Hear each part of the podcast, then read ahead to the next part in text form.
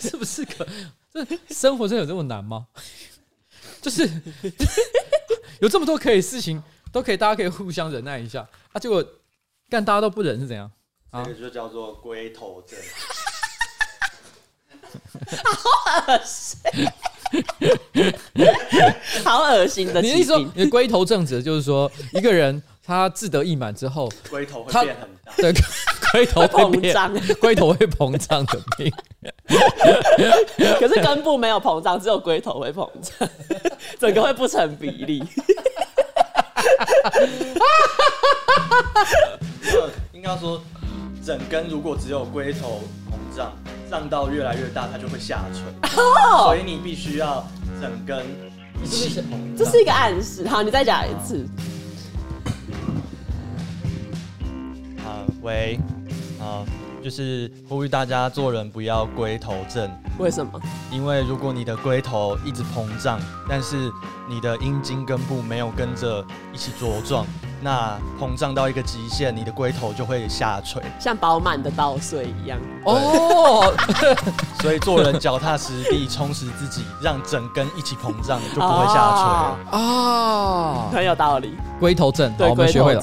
好，各位观众，大家好，我是上班不要看的瓜姐，AK 台北市议员邱威杰，在我旁边是我可爱的小助理彩玲。今天是我们的新资料夹 Number Eighty Four，耶。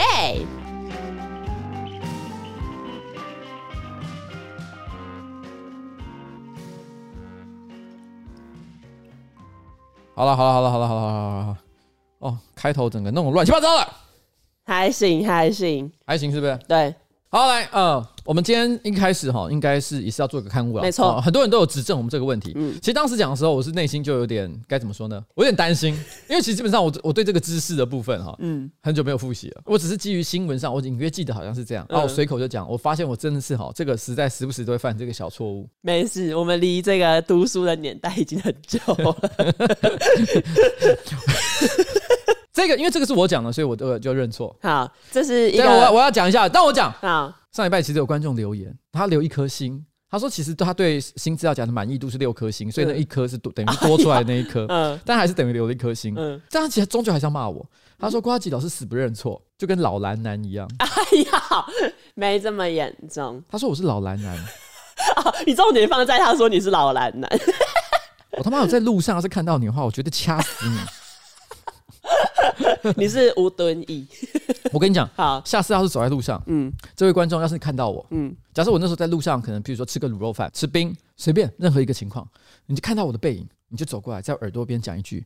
老蓝男，好，这个礼拜大港开唱。对，我跟你讲，我操他妈，直接一拳直接挥过去。我要是正在喝一碗牛肉汤，热热的牛肉汤，我直接往你的头上砸，淋下去。哦，请你喝一碗牛肉汤。对，请你喝一碗牛肉汤，好不好？如果在高雄的话，发现我正在吃一碗卤肉饭，跟喝一瓶矿泉水的话，嗯，OK，我操他妈，直接直接送你这个套餐，直接送套餐给你吃，高雄套餐，没错，好不好？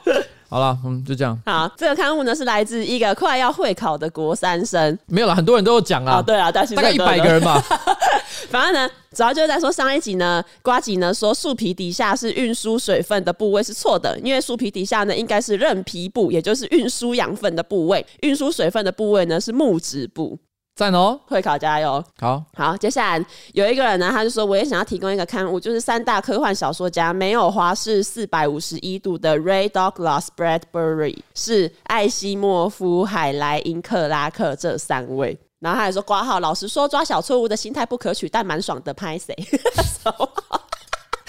他很诚实。好，OK，我觉得这有点像这样。你知道什么是三大日本 RPG？它其实有好几个不同的说法。有一种说法是说，这三大 RPG 是《勇者斗恶龙》、Final Fantasy 就是太空战士，嗯、但是这两个通常是大家都不会有意见哦，它是绝对的前两名。好，但是第三名是谁？其实大家说法不太一样。好，每个人心中的第三名不太一样。就是说，像我的版本的话是女神转身，嗯、但是也有人认为是其他游戏，所以这个也是没有一个真的一定要是怎样的组合。不过关于科幻三大家一般的说法，的确是他的版本没错。好的，在此认错。但是的确，我个人对克拉克的兴趣是真的比较小一点点。OK，那接下来进入到我们上周星座运势嘛？你有没有练歌？那怎么怎么练啊？他是饶舌哎、欸，没有啊，前面九零八八有唱一段呢、啊。那你会唱吗？会、啊，不然你教我。啊，我要学九零八八唱歌。你要不是那个嘛，爵士女伶，然后是嘣嘣嘣！哦，星座学家，我们的速配指数有几趴？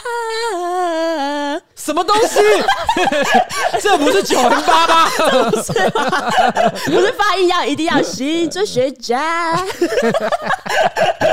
你这个是七七八八？好的，七七八八。嘣嘣嘣！哦，星座学家，我们的。速配指数有几趴？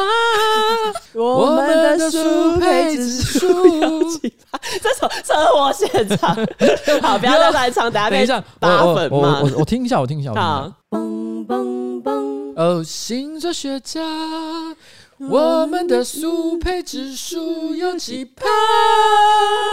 水泥危机。该不该出门见他，还是乖乖宅在家？嘣嘣嘣！我们跟九零八八道歉。对，我们还有熊仔，对，还有熊仔。我们跟全世界道歉。我们还是回去唱王力宏。那我们跟王力宏可能比较熟一点点。好了，OK，好，我们现在好，其实这个是好我们的本周星座运势嘛。你要先讲还是我要先讲？哎，其实我有两个可以讲。有两个可以讲，但一个很小，一个比较多一点。好，那我先讲小的。好，你先讲小的。小的叫做你是什么星座？金牛座。哦，金牛座。上周呢，你是一个瞎掰的天使。哈？什么东西？你就是在讲我啊？你刚刚还在问我是什么星座？你要讲什么？我要讲的事情是，这个金牛座呢，你上周有可能走在路上的时候，突然之间被记者嘟麦。哦，对，哎，你被记者嘟麦。各位，上个礼拜 TVBS 的记者呢，在路上随便找路人街访的时候，直接遇到这个彩玲跟东叶。因为最近美国升息的关系，有些人会担心说啊，房东会不会因此跟着涨房租？因为好像有一个网友的确就是有留言说，他的房都拿这个当借口，说他要立刻涨房租。嗯，然后他觉得说，哎，很不公平啊，怎么突然之间这样？那降息的时候，难道我们就有降房租吗？哦，所以其实当然媒体就趁这个机会呢，录访一些这个年轻人的看法，因为年轻人可能是受到高房价最大影响的族群。没错，所以他随便就抓了一个人叫刘彩玲。啊，这这不得不讲，就是说，如果今天这个记者他知道彩玲跟东叶是谁的话，他看到当下应该就会采取不同的采访方式。对，可是没有，他就是一个路人呐，所以没关系。这个我们本来就不是谁都认识的，对，我是高频房客，对，高频房客。他直接问一个问题说，还蛮害怕房东会涨房租。那如果涨，你要怎么办？先看一下有没有更便宜的地方，但如果没有的话，那也只能接受。这听起来完全是个四平八稳的回答。对，但为什么我说是瞎掰的天使呢？为什么？因为你的房租有够便宜。我我觉得我不一定能讲细节啦。但我只能讲一件事情：彩铃和冬叶，因为他们一些特殊的亲友关系的因素，对，虽然他们需要付房租，嗯，但当我知道他们住的地方和他们的房租之后，据我个人的估计，应该是当地市价的三分之一而已。今天假如 你们因为一些其他现实的因素，你们的亲友不打算要这么的对你们那么好，嗯，然后直接说，哎，不好意思，我们最近真的生活有点辛苦，我们想要帮你涨个两倍，你们仍然是市场的三分之二而已。被抓包，对，然后你这边还讲了一副，就说哦，你也只能接受，没有，你就是他妈应该接受。没有，你知道这是一个受访的小心机。在我们之前，那个记者不是一开始就访问我们，他们是访问我们的同行的一个朋友，一个男生。然后因为那个男生他是自己买房子，所以我猜就是后来新闻播出完全没有我那个男性朋友的画面，是因为自己买房子就是不符合那个记者访问的那个需求。对，因为他是要问房租嘛，说哦，可是他就直接回答说哦，我是买房子。对对对对对，那时候我们在旁边就是看我们那个男性友人被采访，觉得很有趣，然后在旁边咯咯地笑。然后后来记者就发现，哎，怎么这里又有另外一群朋友？然后记者就过来问我们，因为我在采访的时候，我就想说，一定要回答出一些记者想要听的话，不然我就会被剪掉。哎哎哎，各位，现在大家知道那些街访是怎么一回事了？所有的人在接受记者采访的时候，都会忍不住想要讲一些他们想听的话。小心机啊，小心机。所以这些路访街人哈。啊，街访路人哈，等一下，这些街访路人哈都不可信啊。对啊，随口乱讲。而且因为在那之前，我以前大学的时候也有被中天采访嘛，然后那时候记者就问说什么哦，你最喜欢在哪里打卡？我就说机场吧。但其实那时候我根本就没有出过国，因为我只是想象中，嗯，我的朋友好像都很爱在机场打卡，所以我就会说哦，机场吧。我的天哪！新闻媒体以后可以不要再搞街访这件事情了，可以不要再访问刘彩玲，全部都是攻北产。好了，以上金牛座上周是个瞎掰的天使。对，嗯、好，来你你继续。我要讲的上周星座运势是天蝎座，天蝎座上周呢应该要集中精神，这样你的事业才可以更顺利。我要讲的是美国总统 Joe Biden，因为他在上周二呢出席一个活动的时候呢，他那时候哦，这个活动是 Equal Pay Day，就是男女工资平等日。拜登参加这个活动的时候，那时候因为拜登，然后还有拜登的老婆 Jill Biden 都有去，贺锦丽也有去。可是为什么贺锦丽的老公没有去呢？其实那是因为贺锦丽的老公他确诊 COVID-19，所以没有来。可是拜登呢要讲这件事的时候，他却说哦，由于第一夫人的老公确诊，所以活动的安排有所改变。啊，是不是一开始听你会觉得就这样听过去，可是之后你会觉得，哎、欸，是不是有一点怪怪的？因为拜登讲完之后，他自己好像没有发现有讲错，然后他就继续讲嘛。可是后来就是台下的观众就是有发声说，哎、欸。你好像讲错了，因为如果你说第一夫人的丈夫的话，那不就是拜登你自己吗？他才意识到自己讲错。后来呢，拜登就是指着他的老婆 Jill Biden，然后他就说呢，Jill 才是第二夫人，自己是第一先生。然后我看到这个，我就觉得更奇怪。对，因为你的老婆就是第一夫人。对，什么？你讲什么第二夫人？你是第一先生。对啊，这是什么？What are you talking about？我跟你讲，你老婆 second wife 可能会问一个问题，那 first 是谁？对啊。第二个问题是在于说，假设没有 first，那你的顺序是从 husband 是 first，然后 wife 是 second 的话，对啊，那你性别平权的概念上是有些问题的。没错，Biden，他今年一月也是出席一个活动，然后他就不小心把贺锦丽叫成总统啊。然后那时候大家就想说，哎、欸，拜登不想当总统要讲，不要一直乱叫。那接下来呢，我可能要讲狮子座。OK，其实正好你讲了一个政治的，我也想到一个政治的。嗯，狮子座，呃，上周你跟这个社会证明你的数学能力很强。好，那就是柯文哲，你知道这件事吗？你不知道哪件事？这件事情我觉得好荒唐。我知道陈佩琪的事。呃，陈佩琪是另外一件事。柯文哲这件事情蛮好笑的。就是我们上个礼拜其实不是聊过一个东西，就是小 S 九九乘法表这首歌很难听的事情。嗯，那那个时候呢，库龙的具俊曄他不是来台湾隔离？没错。他在隔离的十四天期间，他可能为了表达，就是说我不只是爱大 S，我也爱屋及乌。我对我的这个小姨子小 S，我 也非常的支持。对，所以他就在隔离期间呢，也跟着好像是念的，不是唱的。呃，用韩文背二的九九乘法表。对，他用背九九乘法表的方式表达说，哎，小 S 他的小姨子唱九九乘法表，我也很支持，很力挺。没错。结果呢，当然是引起很多人的讨论跟疯传。那这个时候啊，其实我觉得这个星座运势也可以稍微改成另外一个说法，什么？叫做你想要当年轻人的呃新玩具，可是呢看起来非常的愚蠢。好，那就是柯文哲。嗯，柯文哲就直接就在自己的 IG 还是社群账号上面发了一段影片，是他在背九九乘法表，嗯、好像一副背九九乘法表是一件很厉害一样的事情，而且是正好最夯最流行的。嗯，而且他自己背完九九乘法表之后，他直接点名他党内的一些其他今年准备要参加这个选举的候选人说：“哦、你们也来背一下九九乘法表吧。”嗯，哇操，这个是说，因为那个文章呢，其实是发在这个国家治理学院，这个算是一个民众党他所算是一个有关系的一个粉专了。哦，好，哦，他那个时候他的标题叫做“科室的九九乘法表，你敢挑战吗？”很明显的，他们是想做一个可以 viral 的 campaign，没错，就是可以病毒散播的 campaign。然后他就点名，他会点几个人，那几个人又要再点其他几个人，嗯、所以他的 challenge 的点是在于说背九九乘法表，好像把这件事情当成流行一样。哎、欸，你知道吗？这件事情对我来说，他犯了两个巨大的错误。嗯、第一个是。因为小 S 那一首难听的歌而开始背九九乘法表这件事情，嗯，根本不应该流行起来。对啊，那首歌那么难听，对，你们到底有没有抓到这个流行的趋势？这不行，好不好？这不是真的流行。对啊。但第二点是在于说，当他想要 viral 的时候，他点名了几个民众党的未来的议员候选人，譬如说有一个女生，她叫吴怡萱，她就被点名，点名说她要跟着说，哎，你要来挑战一下科氏九九乘法表。然后吴怡萱她就在下面留言回答说，哇，我被主席点名啦，我是文组的，会不会失败啊？Fuck！哎，我跟你讲。文组的一样会背九九乘法表，啊、如果你不会的话，那是因为你低能，不是因为你文组。因为这个在分文组、理组之前，你就应该要学会背九九乘法表。我真的很不能接受，你是文组对吧？对啊，我也是文组，你不会背九九乘法表吗？大家都会背九九乘法表，我也超会的，好不好？啊、小学一年级大家都学会了，他妈现在在跟我讲说什么？哎呦，文组的会不会失败啊？明明好烂的梗哦，超烂。然后呢，国家治理学院。他的小编也跟在下面回，他就说：“来来一个文组背诵法吧。嗯”没有文组的背诵法没有任何不一样，啊、一样是九一得九九二十八。对，所以我那时候看了非常的愤怒，你知道吗？我最讨厌的第二点，这是我觉得他第二个犯的巨大错误。OK，、嗯、还在那边讲理组文组的差别。对啊，我跟你讲，理组跟文组跟智商是没有关系的。你们现在在讲的是智商的问题，没错。还有小时候有没有好好念书，没错。所以如果你觉得你连九九乘法表都没有办法背好的话，我建议是今年的这个市议员选举。最好不要来参与。应该去考学测，对，你考学测比较重要。而且这种乘法表有什么好 challenge 的？对，不用啊，这个不是一个 challenge。我真的受不了，我真的是发疯。我心里想说，你们居然想把它做成一个 viral campaign。我们祝福柯师傅。好，我跟你讲这件事情哈，真的跟政治立场没有任何的关系，完全就是基于我觉得这件事情真的是有够蠢。而且上个礼拜我就已经讲过，我觉得《九九乘法表》这首歌很难听了，嗯、所以我的立场是一致的，没有再给你双标了，好不好？就这样了。OK，、啊、上礼拜的嗡嗡声，好，跟大家解释一下，现在的嗡嗡声是我们这一栋办公室的楼梯间的马达发动声啊，我已经。这里被马达声击到。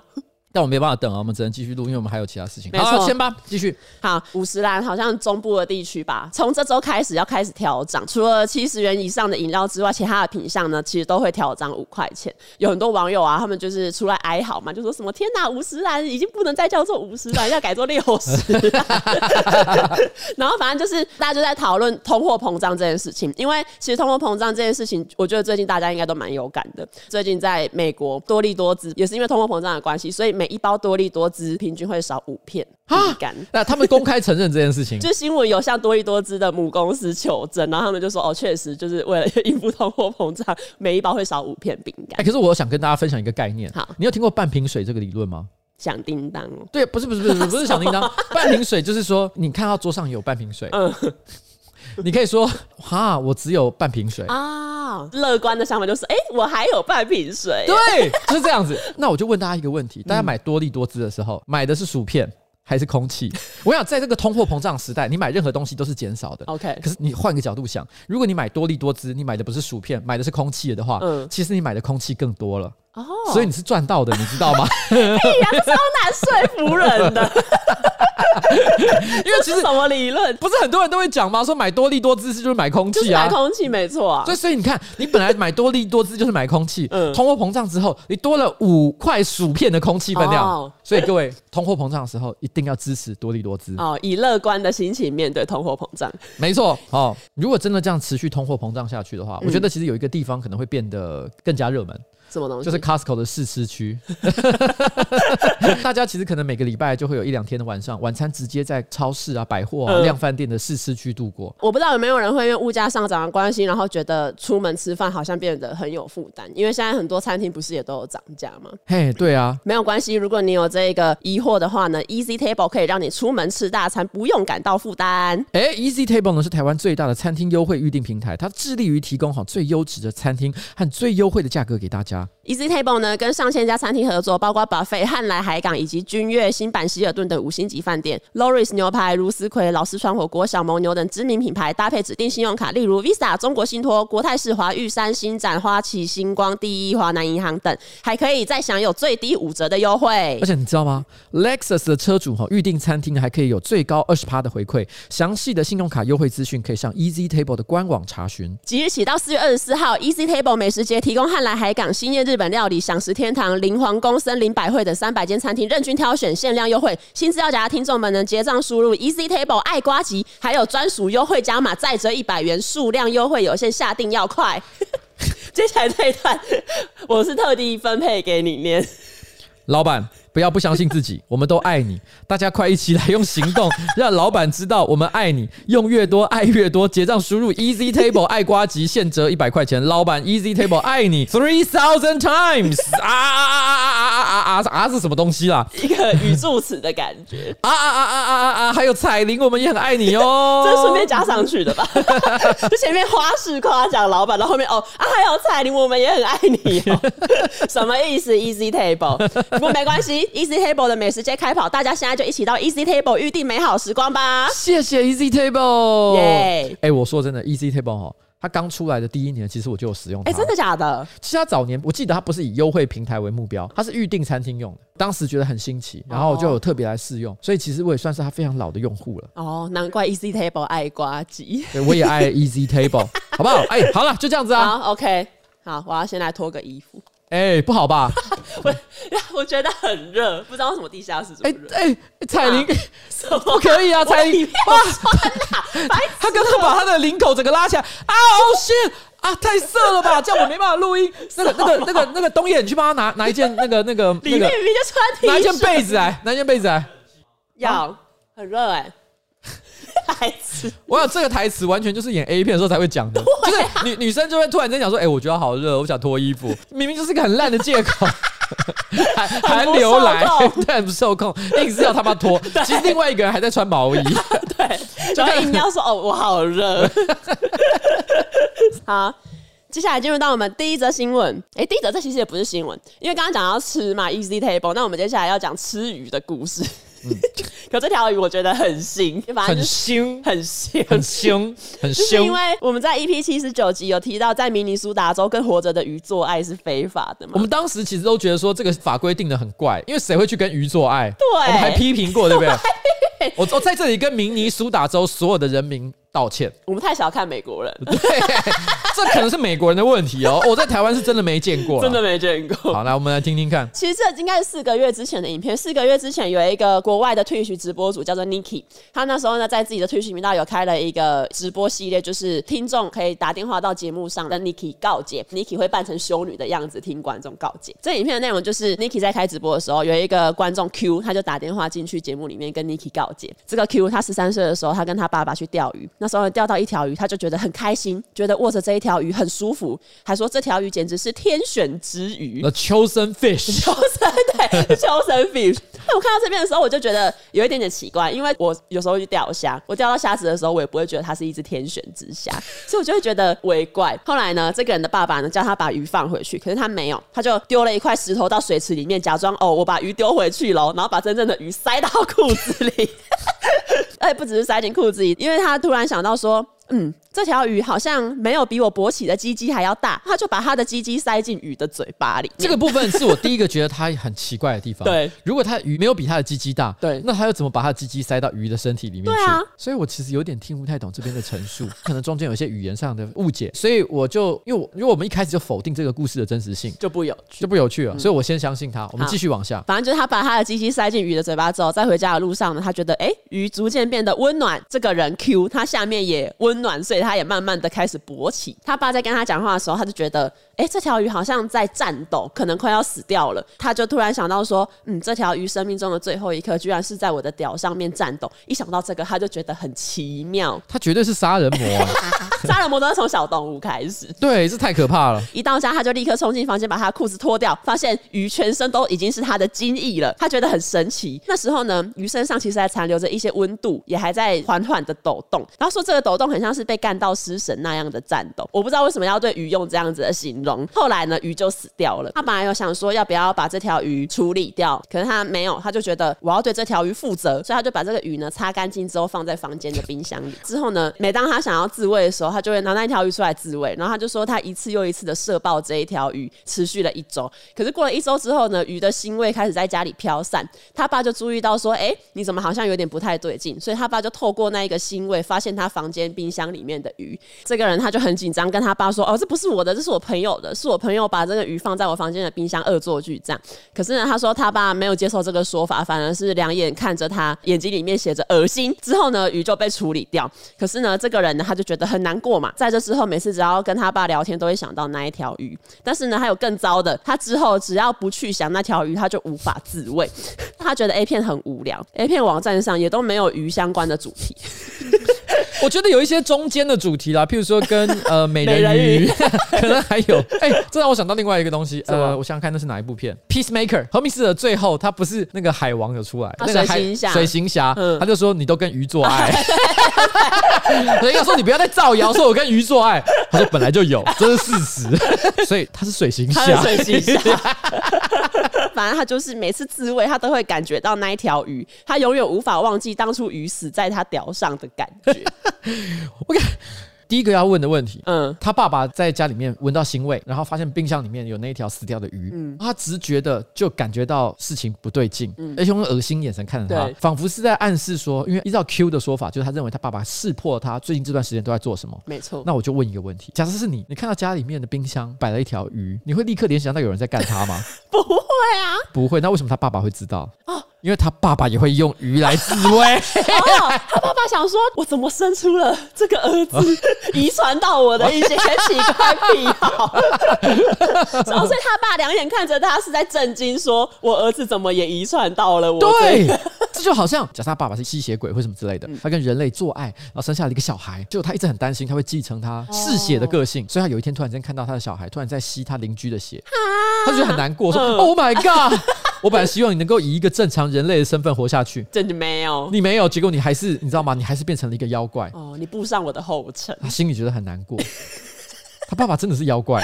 的确啦，其实有些人钓到鱼的时候，基于保护环境的理由，我可能会把它丢回去。对，就未成年的鱼，我们希望它可以在可能繁衍一下后代之后，再把它钓起来吃掉，这是合理的。可是因为这个，我猜测能够让它拿来进行性爱活动的鱼，说小条也不会小到哪里去。而且因为就算很大条，可是鱼的嘴巴也没有到这么大。对啊，但我先不管。哦有的鱼真的嘴巴很大，大嘴鱼。你有听过大嘴鱼的笑话吗？大嘴鱼的笑话是什么？就是呃，有一天有一个大嘴鱼，嗯可是这只能用表演的，不能用讲的。啊，我我知道，我知道，哦，小嘴鱼，然后就嘴巴锁起来。对，那我知道。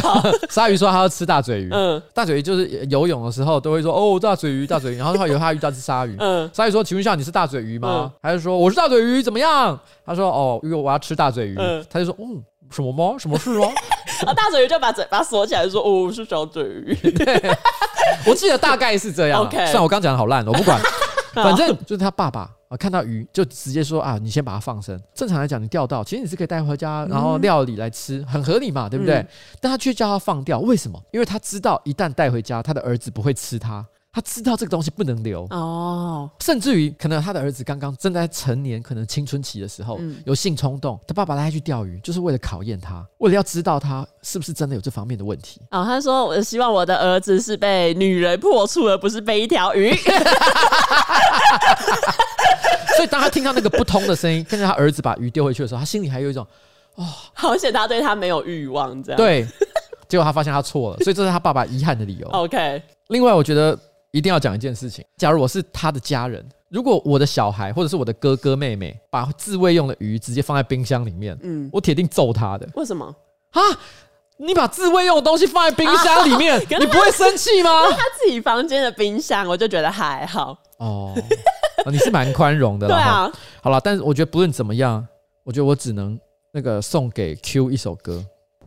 而我是一只鱼，我不能够喜欢你。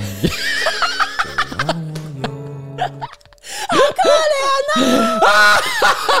这是怕胖团的鱼，他的歌词就是：呃，我是一只鱼，我不能够喜欢你。我觉得很难过，这是水底情深真人版，这要拍成好莱坞电影，你不 这是很伤心的恋情。很伤心。这首歌是不是蛮棒的？他可以加到他的 Spotify 歌单，跟那个我是一只鱼，需要你，我是一只鱼。他可以想象是鱼在对他诉说。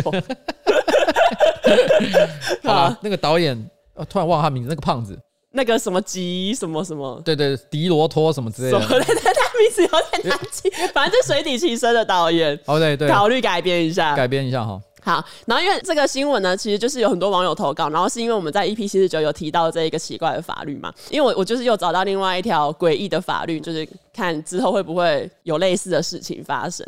就是在威斯康星州的康纳斯维尔有一条法律是这样，他是说男性呢在女性伴侣达到性高潮的时候开枪是违法的。哈，我不知道谁会这样做，哎，这个法律有一个微妙的地方哦。嗯他讲的并不是射杀他，对他讲的他讲是开枪。我我这这这什么意思？就是他其实可能是开枪射杀他的意思，嗯但也可能单纯就是我太爽了，所以我就对着对空鸣枪。我知道有一个可能性就是西部牛仔 cosplay。对，一哈，砰砰砰！我直觉想到的状况，好，就是不知道威斯康星中可能民风剽悍，很多人都有枪，然后有些人会手上拿着枪做爱。然后呢，他也不是要射杀他的伴侣，因为这真的有点怪异，啊、有点可怕。可他们可能戴着牛仔帽，然后在那边呜呜啊啊做爱，咦哈！然后兴奋的时候就对空鸣枪。可是因为冰箱大家都住公寓嘛，对不对？你往上射，直接射死上面的 邻居。啊、曾经发生像这样的惨案，嗯、所以他们特别要求他的市民绝对不可以在做爱的时候拿着枪。好，那可能有这个相关的顾虑。我猜测了哈，我猜测。那我们只能够看看后续有没有一些其他的新闻来证实我们的看法。然后接下来的新闻呢，也是发生在美国，但是在美国的佛罗里达州，有一位四十一岁的男子。叫汤马士，不是我们公司那个汤马士。哇哇哇哇！有一天，他就向警方报案，要干嘛呢？就是因为这位汤马士，他就跟警方说，他在当地的酒吧遇到一个男生，然后从那个男生那边呢购买冰毒，可是他觉得自己可能买到了假货，他就说：“我是一个经验丰富的吸毒者，以前就吸食过冰毒，然后我知道吸食后应该是什么感觉。”讲完之后，他就拿出了两个袋子，然后里面都有白色晶体状的物质，他就说：“你们可不可以帮我验一下？因为我不希望其他人也买到假货。”警察呢检验之后呢，就发现哎，里面真的就是。呈现冰毒的阳性反应呢，然后就拘捕这一个汤马士。这是新闻，他说汤马士被捕之后开始表示胸痛，然后我想说是什么意思？我觉得他应该是同时并发两个毛病，一个是 gay 熬，另外一个就是妄想症，就是因为你看他自认为他自己是冰毒专家，对啊，他觉得自己吸毒前辈，对，吸毒前辈，可是结果其实人家是真的就是冰毒嘛，吸毒金要盖姆后了，对，所以还可能是因为这样关系产生了一个妄想，像你看他说什么胸痛，因为他觉得他吸到假货，所以他可能会觉得他身体受到影响，所以当这个警察验出来说啊，某啊，这就是真的冰。毒啊！可他就是不相信，他心想说：“干嘛骗我？哇，我好不舒服，我要死了！哦，连警察都要骗我，对我吸到假货，我要死了！” 就是 gay 熬，再加上妄想，共同的一个后果。嗯，而且他这个行为最瞎的一个情况，就是他很像是你抢完银行之后，那你跑去问警察说：“哎，我手上抢到的这个钞票是不是真钞？”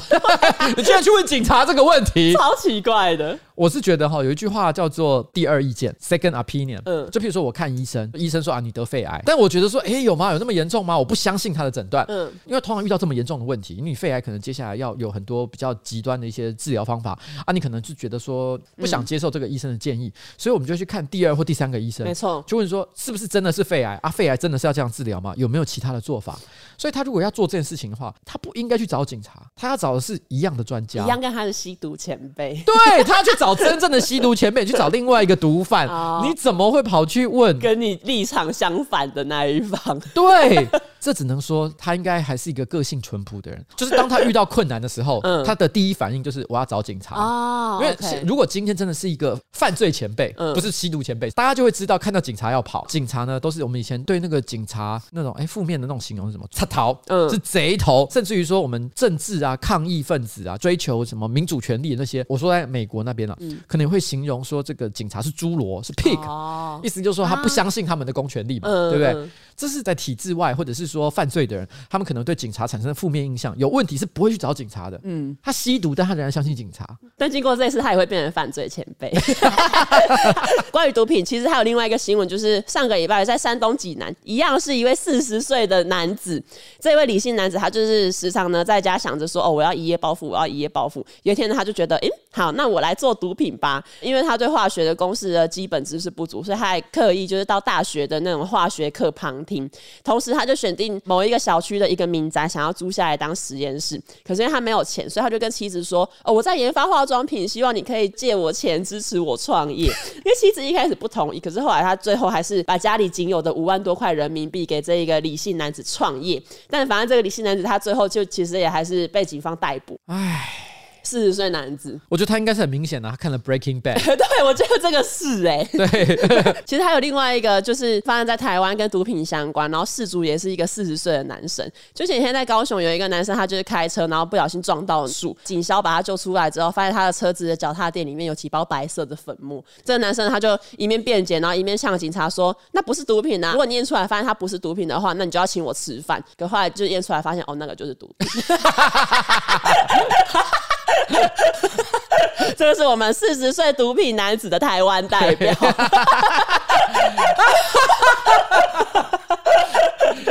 他有一点想要，就是看对方会不会突然间就没走。对对对，而且 重点是人家是警察，人家就是一定要去查你。对啊，你怎么可能跟你赌啊？对啊，赌三小是你在那边呛啊，你自己也就真的是有毒品。好好笑。对，分享一下四十岁男性代表。嗯上个礼拜呢，有一个脸书粉砖叫高雄点，他就有贴出一张图片，我不知道他们是怎么统计的，反正这个图表就是说高雄人如果当地陪的时候会去哪里，然后有列出十个地方，前几名就大概是什么梦时代啊、巨蛋、西子玩，然后第三名居然是带人家去台南玩，哎、可是我觉得蛮合理的，我觉得很合理啊。因为我个人私心也是喜欢台南多一点点，而且真的很近啊。对啊，其实我觉得台南可以玩的景点非常多，因为台南腹地其实也不小。但是问题是，如果你真的只有一天的时间的话，基本上你带他去国华街那个什么东西，你就在那边晃一下，一个下午就时间就没了，没错。也蛮满足的。除了刚刚那个说什么去台南玩之外，有一个第七点是带台南人逛 IKEA，很多台南人就说什么感觉被羞辱，但是又无法反驳，因为台南没有 IKEA。好像是因为这样子没错。所以其实台南人来到高雄的时候，可能一开始在台南也不好意思讲说他想逛 IKEA，、哦可如果你很友善的跟他讲说，不如我们去逛 IKEA 吧，他马上一拍即合说、哦好啊，我们去啊。但我觉得哈，我有个建议，带台北人去逛六合夜市，为什么？你知道为什么吗？为什么？六合夜市的物价只有台北人才吃得起。然后第二个理由，如果带台北人去高雄的其他夜市，我们光是看到物价，我们会吓到，我们会觉得说，怎么可能东西这么便宜？二十五块钱的烧肉饭，这能吃吗？嗯但是我们去六合夜市就会觉得，哦，正常啊，这个 跟我们差不多。哦，以价钱来判断，对，我们就觉得说，哦，心里安心啊，吃六合夜市没毛病吧？而且这个东西我虽然是讲的有点像开玩笑，可是你知道吗？我不知道你记不记得，好像我们去年去大港的时候，我们不是一起去高雄嘛？对然后到了晚上的时候，我就有开玩笑说啊，差不多该去六合夜市了吧？好像有，我是不是有讲这个烦的，我因为我知道你们这些高雄人铁定不想去六合夜市。就是会想说在讲什么。对，但是我其实也不想去，可是我就觉得我只要拿六合夜市来威胁你们，你们就会觉得很痛苦。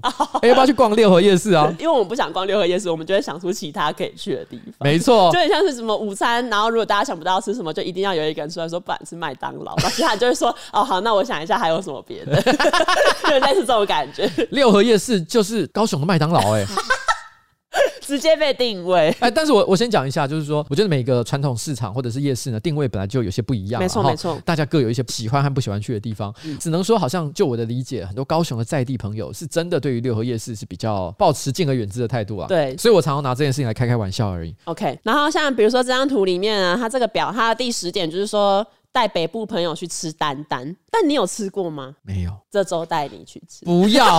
为什么？为什么？我坦白讲一件事情，我相信他，呃，有些人会喜欢，但是 我不相信他会满足。真的吗？因为我跟你讲，我一直有一个观点，我不相信任何菜单很复杂的店。啊、就是你看，你有一家店，他卖汉堡，又卖瓦米刷，然后又卖米糕，你相信吗？单单就是这么神奇，我不相信你，要相信。我不相信他每一道菜都是能吃的。不行，这个礼拜颠覆你的观念，强迫你吃。不过这个哈，这个我要讲一下是杰克的看法。好他说哈，真正的高雄人白天是不会出门的。啊，当然太热了。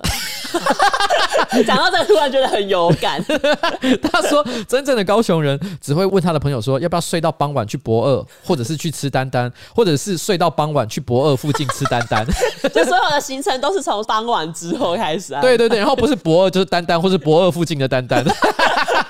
或者是如果白天就是哦，要不要去百货公司？因为很热。哎、这件事情真的蛮好笑，因为在台北来讲的话，我个人认为最佳的活动时间其实是下午，尤其是如果你今天是喜欢那种传统风味小吃的话，嗯，在台北你要吃到传统小吃，而且是好吃的，几乎都是在早上。哦，是吗？对，早上这一摊才会有，譬如说像是大道城那一带，哦，你就是要吃早餐。啊，对对对对对，好像到下午傍晚那些店就几乎都会关掉。没错，接下来到下午傍晚时刻，就是喜化的时刻来临。嗯，你要吃下午茶，吃 pancake，哦，一些假舒芙蕾呃，对，舒芙蕾，南北差异。南北差异。好了，好，OK，讲到高雄呢，有一位杨同学，他有投稿我们的“我是混蛋妈”单元。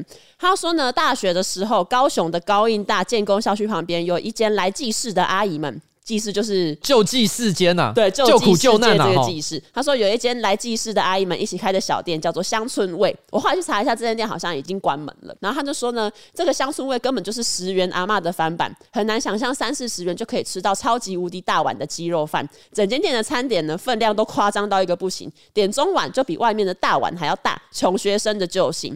然后有一天，我跟其他两名同学想要翘课去吃乡村味午餐的时候，另一个同学阿基。他不想要翘课，所以他请我们帮他外带一份鸡肉饭回来。我们到乡村味愉快的吃着鸡肉饭，最后要离开的时候呢，准备帮阿基买鸡肉饭回去。阿姨告诉我们说：“你们都有吃饱吗？要不要打包回去？”原来我们三个人都剩下了不少，即使点中碗的分量还是吃不太完。而我们三个剩下的分量打包在一起，刚好也跟一个中碗分量差不多哦。好聪明哦，好聪明，数学也是不错。对，于是呢，当时另外一个同学就提议说要打包回去给阿基吃，然后后来呢，还请阿姨帮他们加酸菜，就是让他看起来。像是一个完整的鸡肉饭，这样就是要让那个东西看起来完全不像吃剩的东西。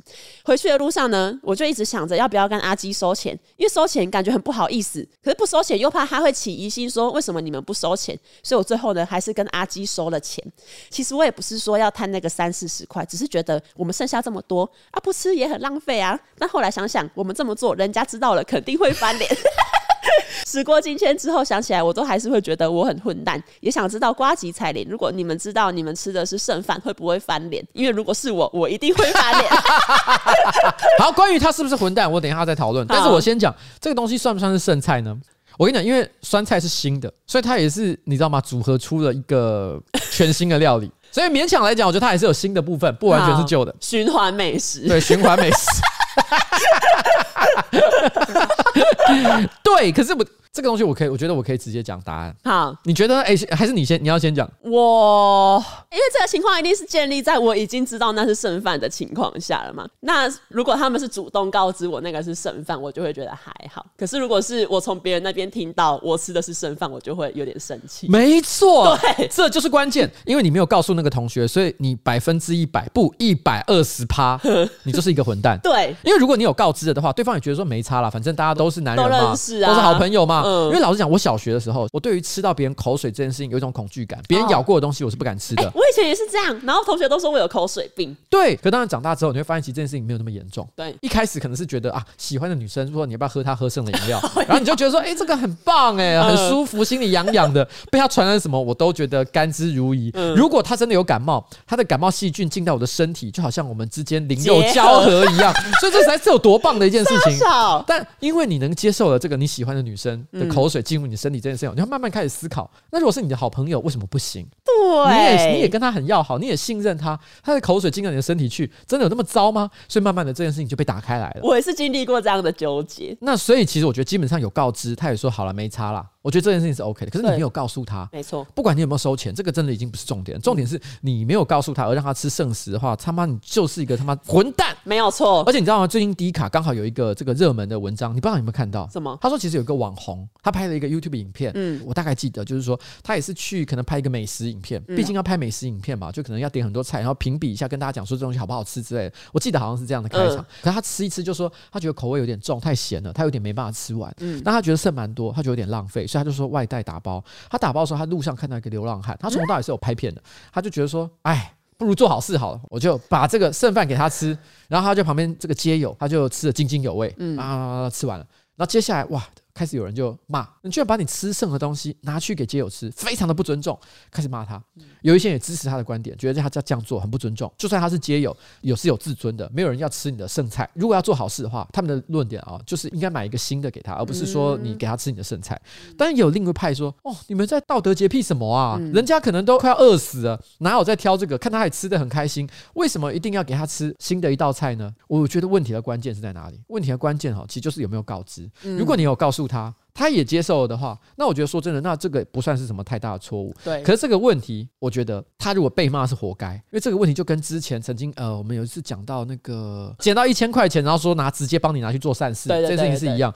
其实这件事本身我觉得也没什么问题，嗯，可是你拍成影片来就是要给人家骂的。其实如果你今天只不过做一个非常微小的事情，低调行善，你做什么事情我觉得都无所谓，嗯。但是问题是你今天拿出来，你想要跟别人讲说我他妈好人啊，你想要为善育人知，你就是会被骂。你要真的确定你做的东西够好，不然你就是要被骂，嗯。所以我只能说他被骂也是活该啦，嗯。这我觉得是异曲同工之妙。OK，好，以上就这样。好，那接下来呢，就是从俄罗斯跟乌克兰开战以来呢，乌克兰有不断的出现一些神秘的都市传说。最新出现的一个关于乌俄战争的一个相关的传说就是这样，就是前几天 Twitter 上有流传说，哦，有有一名俄罗斯的士兵，他跟女朋友的对话记录流出，然后那个俄罗斯的士兵他就跟他的女朋友说，有一个乌克兰的阿嬷请我们吃馅饼，但是呢，就吃完之后就有八个弟兄直接被装进棺材送回家，女朋友就不懂，就问他说什么意思？那个阿嬷给你们吃什么？那个军人他就说毒药，反正就是在说乌克兰的阿嬷呢给他们吃毒馅饼的意思。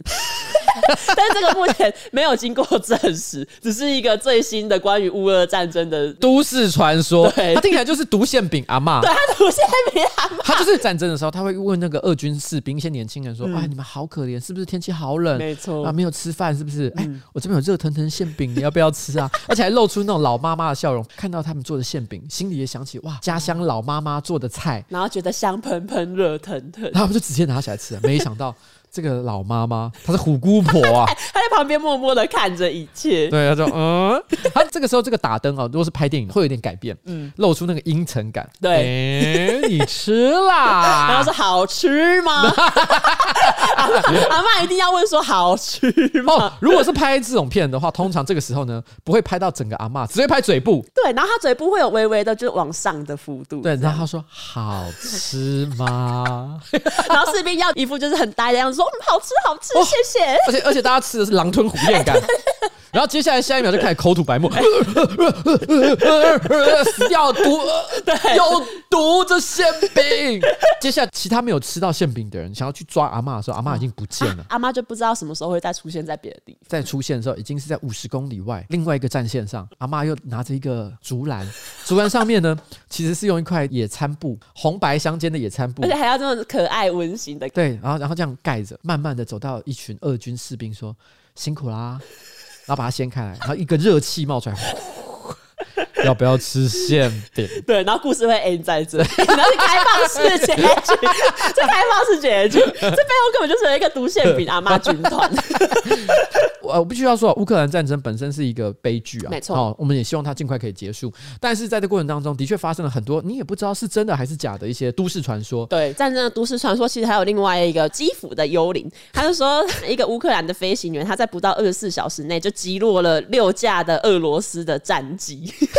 然后因为我看了这个文章，他就说哦，如果这个是真的的话，那他会成为二十一世纪的第一个王牌士兵。呃，对，因为这个大家可能从小打电动，有一些人可能会有些误解，就是你只要会打电动，你就能够上战场。哦，其实如果你抱这种概念的话，你可能会有个错觉，就是说好像我今天一个士兵上了战场，至少要杀个五百人哦。因为如果你打第一人称射击游戏，你知道吗？杀个五百人是小意思。对，哦，你把这个标准带到现实世界，但是现实世界当中，其实基本上你要是能够杀个五六个敌军，嗯，可能大家就觉得你战功彪炳了。如果你今天是玩一些什么星战游戏，你可能也觉得你要你要至少这个射击落一百架飞机，没有以前一二次世界大战的时候，很多所谓的王牌，其实他的记录都没有这么高。尤其是你今天说二十四小时之内直接让六架敌机坠毁，这是非常惊人的记录啊！没错，能够击落六架战机，真的是王牌中的王牌。嗯，但是到底有没有这个人呢？这目前也是没有经过证实。但是因为就有人说，为什么就是会有这种战争故事？其实就是因为战争很辛苦很累，所以会有这些故事来鼓舞一些自己国家的人民跟军队。这样，嗯，其实关于战争故事呢，我觉得这次有找到一个我觉得蛮有趣的战争故事，它是真实的故事。这个战争故事叫做夜袭魔女，听起来是一个很酷的名字。反正他就是在讲说，那时候是第二次世界大战，苏联呢，他们虽然说没有禁止女性参战，可是如果你是女性，然后你申请说哦你要参战的话，这种申请常常会被以各种的理由拒绝。然后那时候就有一个少校叫做 Marina Raskova，她是苏联空军的第一位女性领航员，她就以她的在这个军队里面的阶级，还有他跟史达林有一些私人交情，他就跟史达林要求说，他想要组建女性战斗部队。那时候呢，他就成立了两三个战斗部队嘛，然后都是由女性组成。其中有一个五八八夜袭轰炸团，它是由十几岁跟二十几岁的女性志愿者组成，然后他们的目的呢就是要去轰炸德国。他们那时候驾驶的飞机其实是那种一九二零年代的阳春飞机，是由木头跟帆布组成，然后也没有无线电跟雷达。因为是二次世界大战，那是发生在一九四叉年左右那个时期，嗯、所以他讲说一九二零年代的飞机留下来的飞机，表示那是二十年前的旧机种。大家想象一下，那个不是现在的喷射机啊，对，那是螺旋桨的飞机哦。没错，因为它很阳春，然后也没有无线电跟雷达，就什么都没有。炸弹呢，甚至还是就是用电线缠在那个机翼上面，这样就是一个阳春的设计。根据其中一名纳迪亚中校的说法，说他们那时候呢，每一天晚上哦都要执行十五到十八次的任务，每一次飞机一回来，上面就会充满着弹痕。这一位中校呢，他其实是在十九岁的时候入伍，他为什么要入伍？就是因为他要复仇。他的哥哥呢是在前线阵亡，他的家被德国士兵占领，他的家乡被德国战机摧毁。这听起来就很像一个好莱坞会翻拍的故事。对，好酷哦。对，女性复仇记。这个纳迪亚中校，他在一九四二年七月的某一次任务被击落之后呢，他就遇到另外一位也被击落的飞行员。然后那一位飞行员呢，在战争结束之后，成为了纳迪亚的丈夫。他有复仇，然后又有爱情，嗯、没错，好莱坞电影了，真的是好莱坞电影。啊、这个中校他在这个军团的期间，他总共执行了八百五十二次的飞行任务，有很多时候都是在比如说寒冷的冬天里被敌方击落。其实他这样已经算是很幸运，因为他其实有好几次看到他的朋友从燃烧中的飞机里面坠落，反正他是很幸运的幸存者。这样，然后这个军团呢，它的非正式名称叫做史达林的猎鹰。然后，因为他们不是就是是夜间轰炸别人嘛，嗯、然后其实夜间轰炸机有一种攻击技巧，就是你在靠近目标的时候，你把引擎的速度变慢，就是让引擎怠速。因为那个时候还没有所谓的隐形轰炸机，没错。所以其实基本上你要让自己不被人家发现，就是你要把引擎关掉，用滑行的方式让你的飞机进入一种几乎是静音的状态。没错。那时候呢，他们就是把引擎怠速，然后慢慢的滑到你要丢炸弹的那个上方。滑行的时候就会产生风的噪音，所以那时候德国士兵把这种声音比喻为扫帚，所以他们就帮这个军团取名字叫夜袭魔女。哎、欸，我不需要说夜袭魔女，再加上这个名词之后，我觉得他不是拍好莱坞电影啊，是要做日本动画。你可以想象，这个夜袭魔女军团就是在夜间，然后开着轰炸机，然后去轰炸敌军阵营的这个感觉。如果是日本动画逻辑的话，他会画一群美少女，然后每个就有各种不同风格，像美少女战士那样。对，然后呢，他们其实本身就是夜袭的魔女。哦，这个军团的名称它会有很漂亮的 logo，嗯，然后会有很感人的故事，嗯，然后呢，最后其实可能一定会有一些同僚被击落，它是一个悲伤，啊，然后让人觉得难过，然后又有复仇又有爱情。好复杂的故事哦！真的，天哪，夜袭魔女哎！其实真实的战争故事还有另外一个，我觉得也蛮有趣。这个故事叫做《幽灵军队》，也是第二次世界大战。然后美国有一个部队叫做第二十三总部特种部队，然后大家叫幽灵军队。为什么呢？就是因为这个军队他们是专门在欧洲战场，然后用虚假跟错误的讯息来欺骗敌人。然后这个单位他们不是士兵，他们大部分的人都是艺术家，主要是从纽约跟费城的艺术学校招募来的。队伍呢也没有很大，大概只有一千一百个人左右。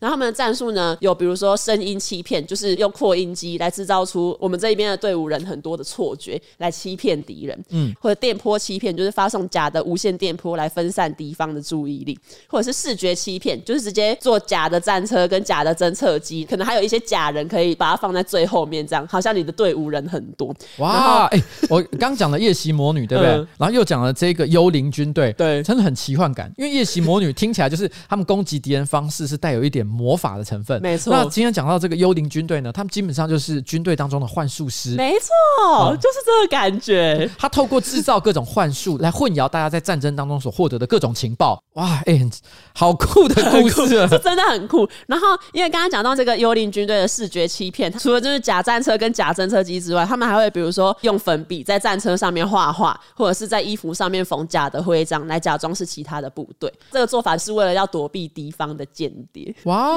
军队魔术师这个事情，因为其实那时候大部分的美国军队都被禁止谈论他们在战争中的经历，是一直到有一个退伍的军人，当时在在这个军队是担任插画家的人，他在一九八五年写了一篇文章，然后大家才知道哦，有幽灵军队这一种事情。真实的战争故事，其实现代战争其实也有很多用比较多的高科技手段来混淆情报的一些手段了哈。没错，但是在当年可能就是要用这种艺术家的方式来完成这件事情。对，所以我们可以说，曾经有一段时间，人类使用了很多接近魔法的手段在打仗，嗯、但是那个魔法时代随着科技的发展，慢慢的销声匿迹，或者可以说，我们这个战争上的魔术呢，已经改用了其他的方式呈现。但不论怎么样了哈，我们都希望在可见的未来，都不会有再有更大的战争爆发，而正在进行中的战争呢，可以尽早结束。没错。好了，大概就这样了。好，好了，本周的差不多节目要准备告一个段落了，对吧？没错。好，那我们要跟大家说拜拜，拜拜，拜拜。哎，我们说我们，我想想看，今天礼拜三，三，再过两天我们要去高雄了。没错。我问你，你要带我去哪里？丹丹汉堡。不要，也好。哎，我先问一下，丹丹汉堡开到几点？七八点都有吧？不是啊，可是我到高雄的时候已经十点了。啊，你要在你待三天呢？我们有三天，我们蛇度未定，强迫你去吃丹丹汉堡。到底丹丹有多好？我问你，你在高雄，你真的会觉得你会很想一直去，一直去丹丹吗？哎、欸，我每次回高雄都一定要吃丹丹的汉堡。到底是 why？好吃。我好，我跟你讲，好，我不是因为我想要吃丹丹，好，我只是单纯的希望我吃过之后可以堵住你们的嘴巴。对啊，你要吃才能评论嘛。好，好，我挑战一次丹丹汉堡。你要，那你要说 I challenge 丹丹，I challenge 丹丹。好了，就这样了啊，拜拜，拜拜。